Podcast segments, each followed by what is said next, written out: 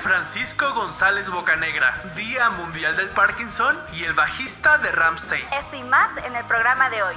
Datos raros, fechas importantes e historias impresionantes. Nosotros somos Iván y Michelle Loma. y esto es Efemérides Day to Day. Recordándoles que esto es posible gracias a Welcome to Casa Loma since 2021.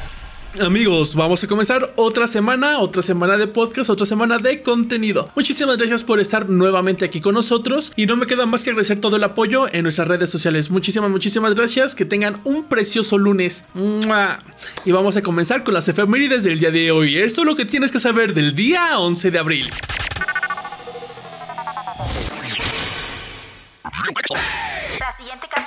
Será presentada en el podcast Day to Day y en TikTok arroba Casaloma MX. Ciencia y tecnología. 11 de abril de 1997 se proclama el Día Mundial del Parkinson. La Organización Mundial de la Salud elige esta fecha ya que coincide con el aniversario del nacimiento de James Parkinson, un neurólogo británico que en 1817 descubrió lo que en aquel tiempo denominó parálisis agitante y que hoy conocemos como enfermedad de Parkinson. Esto es una condición degenerativa, progresiva y crónica del sistema nervioso que se caracteriza por causar severos daños neurológicos, generando alteraciones en el control y coordinación del movimiento de los cuerpos, así como rigidez muscular. El daño aparece cuando las células del sistema encargadas de producir dopamina, una hormona que regula el movimiento, detienen su producción y eso termina por desencadenar la enfermedad. El Parkinson es la segunda enfermedad neurodegenerativa más frecuente luego del Alzheimer. Los síntomas aparecen de forma progresiva, afectando algunas zonas del cuerpo como las manos, los brazos, las piernas y la cara. Luego se extiende a todo el cuerpo, causando rigidez motora,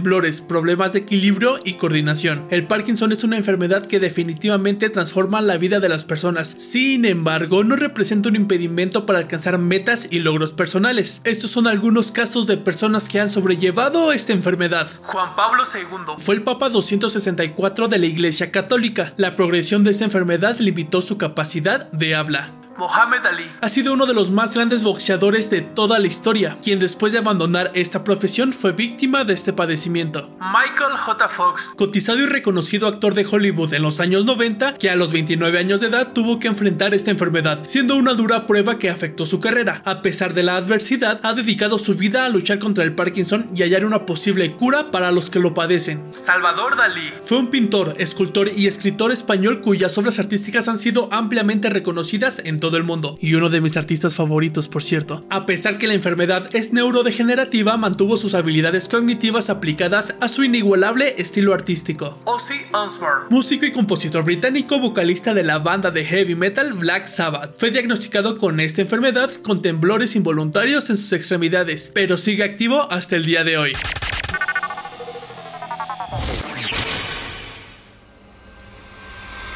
Historia de México.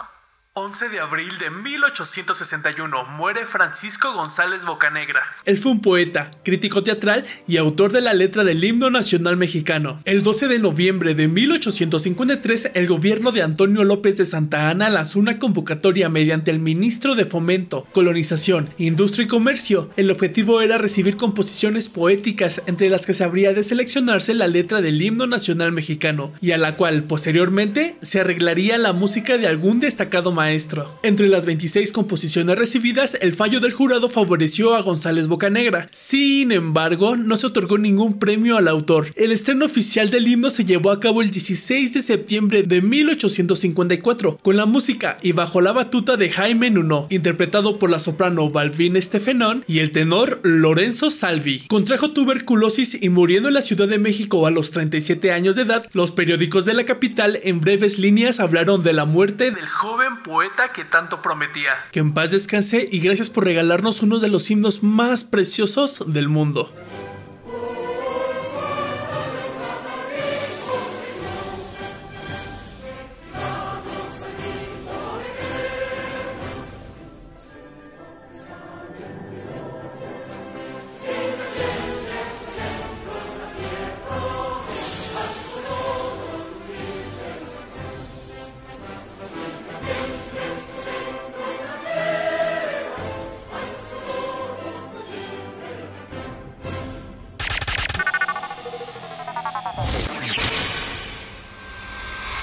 Música.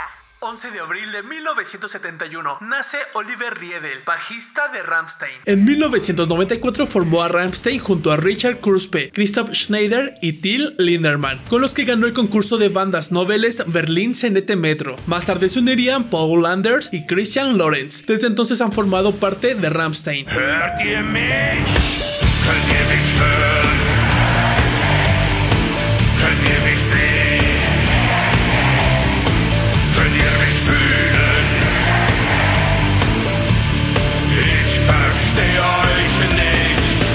Acompañarnos en el episodio de hoy. No te olvides de seguirnos, por favor, cuídate. Esto fue Efemérides Day to Day.